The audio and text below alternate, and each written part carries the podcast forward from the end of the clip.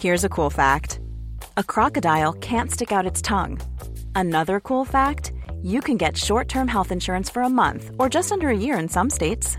United Healthcare short term insurance plans are designed for people who are between jobs, coming off their parents' plan, or turning a side hustle into a full time gig. Underwritten by Golden Rule Insurance Company, they offer flexible, budget friendly coverage with access to a nationwide network of doctors and hospitals. Get more cool facts about United Healthcare short term plans at uh1.com. Heraldo Podcast, un lugar para tus oídos. Noticias del Heraldo de México.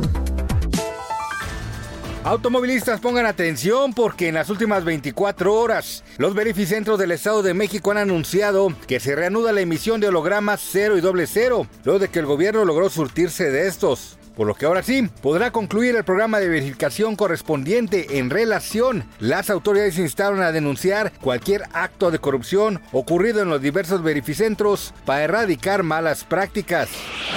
En entrevista con Lupita Juárez, la funcionaria Alenia Batres indicó que en la Suprema Corte de Justicia de la Nación no se han analizado los temas a fondo como deberían. Batres Guadarrama reconoció que ella buscará impulsar el debate entre los ministros para que las problemáticas sean abordadas desde todas las y con referencia en la Constitución.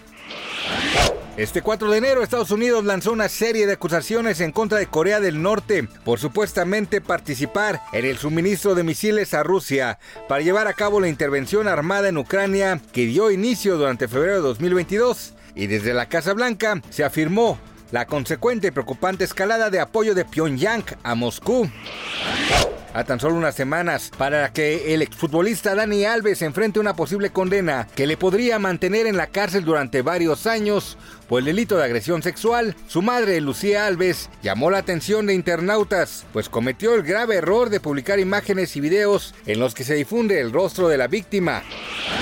Gracias por escucharnos, les informó José Alberto García.